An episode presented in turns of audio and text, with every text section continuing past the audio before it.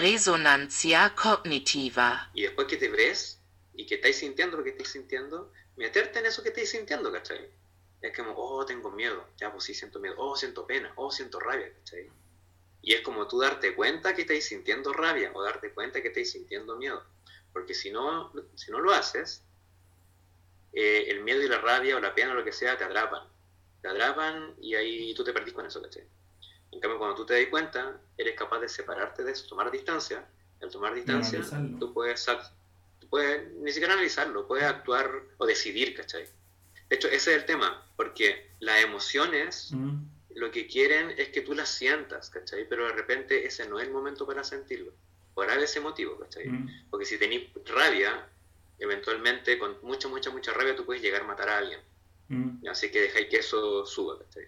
Entonces tú puedes en ese momento decidir, tomando distancia, decidir, no, no voy a, ahora no, eh, no, voy a sentir la rabia y le dice a la otra persona, ¿sabes qué? Yo me voy a retirar porque no me siento bien o lo que sea, qué sé yo, o no puedo con esto. O le dice derechamente, sé que esto me está dando mucha rabia y no puedo.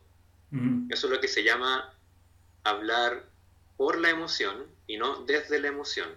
Hay una distinción ahí psicológica.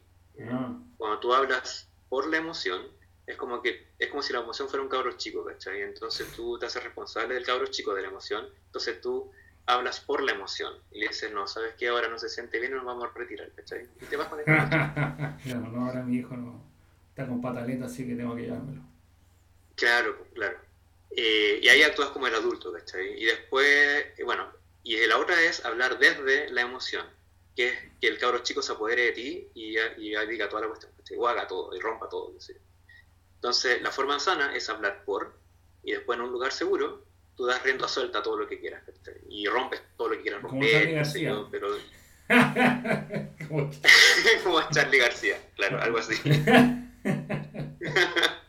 Pero Charlie García hacía las dos cosas, pues rompía la guitarra en el escenario y después se iba a romper todo en el hotel. Sí, pues. Sí, ahí, ahí, ahí, bueno, es Charlie. es Charlie. Es Charlie. ¿Qué querés? Resonancia cognitiva.